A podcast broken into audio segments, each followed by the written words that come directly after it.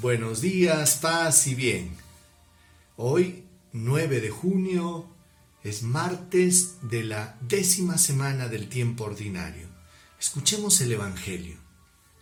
En el nombre del Padre, del Hijo y del Espíritu Santo. Amén. Del Evangelio según San Mateo, capítulo 5, versículo del 13 al 16. En aquel tiempo Jesús dijo a sus discípulos, Ustedes son la sal de la tierra, pero si la sal se vuelve insípida, ¿con qué la salarán? No sirve más que para tirarla fuera y que la pise la gente. Ustedes son la luz del mundo. No se puede ocultar una ciudad puesta en lo alto de un monte. Tampoco se enciende una lámpara para meterla debajo de un cajón sino para ponerla en el candelero, y así alumbre a todos los de la casa. Del mismo modo alumbre la luz de ustedes delante de los hombres, para que vean sus buenas obras y den gloria a su Padre que está en el cielo. Palabra del Señor. Gloria a ti, Señor Jesús. Hermanos, estamos continuando con el Sermón de la Montaña. Ayer leíamos las bienaventuranzas y ahora Jesús nos va a hablar de dos elementos que de alguna manera identifican, reflejan la identidad del cristiano, la vocación del cristiano. Fíjense, Jesús usa el elemento de la sal y de la luz. Y les decía pues a sus discípulos, ustedes son la sal de la tierra. ¿Y para qué sirve la sal? Para dar sabor. ¿Verdad? El Papa Benedicto, eh, cuando dio una catequesis sobre la nueva evangelización, decía que la vida del hombre es una cuestión abierta. El ser humano tiene muchas preguntas que responder. ¿Cuál es el sentido de la vida? ¿Cuál es el sentido de la trascendencia? ¿Por qué estoy aquí? Y es ahí donde el cristiano pues está llamado a dar sentido profundo a la vida. Y por eso que decía la palabra, ustedes son qué? Sal del mundo. Ustedes están llamados a dar sabor, sentido, significado a la vida. Entonces, pero el, el problema es lo que decía Jesús, pero si la sal se vuelve insípida, ¿con qué la salarán? No sirve más que para tirarla fuera. Y es que el peligro, hermanos, para un cristiano es volverse insípido. ¿Qué quiere decir eso? Que haya perdido el sabor, que haya perdido el encanto. Y es que estamos puestos en el mundo para eso, para irradiar y reflejar de alguna forma que Jesús está vivo y que vale la pena esta forma de vida, vale la pena seguir a Cristo.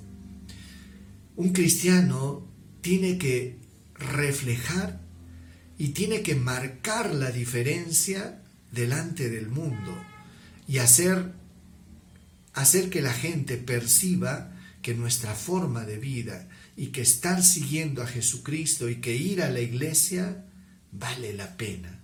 ¿Por qué? Porque eso nos hace mejores personas, alegres, caritativos, solidarios. Después Jesús dice, ustedes son la luz del mundo.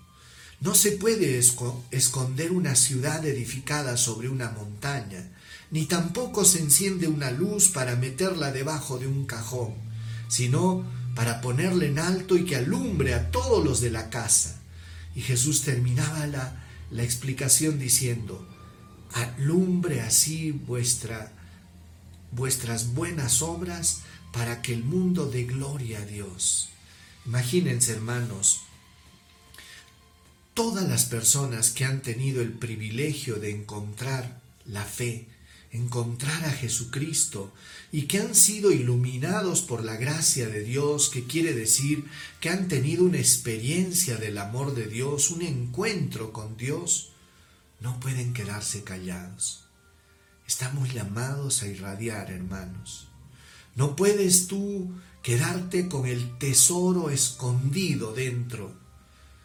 Acuérdense de la parábola de los talentos, cuando el Señor repartió denarios, talentos a diferentes personas, pero uno que hizo lo escondió.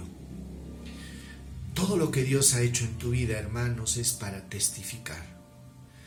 Y es importante, hermanos, que nuestra vida hable, que quiere decir que las obras son más elocuentes que las palabras.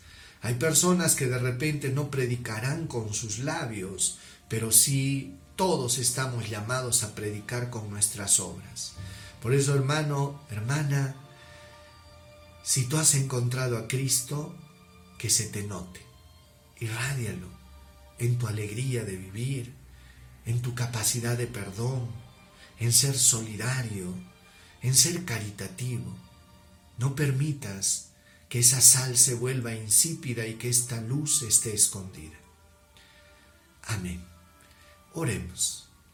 Señor, ayúdame, Señor Jesús, con tu gracia, para que esta luz que encendiste en mi corazón no se apague.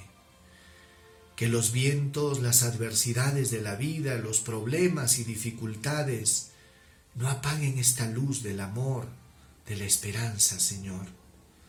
Mantén siempre viva y encendida la fe, para que pueda irradiar, Señor, el amor y la alegría. Jesús, que mi vida no se vuelva insípida, Señor. Ayúdame a tener viva mi esperanza, a no dejarme desanimar frente a las adversidades, Señor, sino que por el contrario, que mi vida pueda reflejar que tú vives y que cada uno de nosotros ha encontrado un tesoro. Amén. El Señor esté con ustedes y con tu espíritu. La paz de Jesucristo, el amor de Jesucristo descienda sobre ustedes. El Señor bendiga a sus familias, los llene de fe, de amor y de esperanza. Les dé salud física y espiritual. En el nombre del Padre, del Hijo y del Espíritu Santo. Paz y bien hermanos, nos vemos el día de mañana.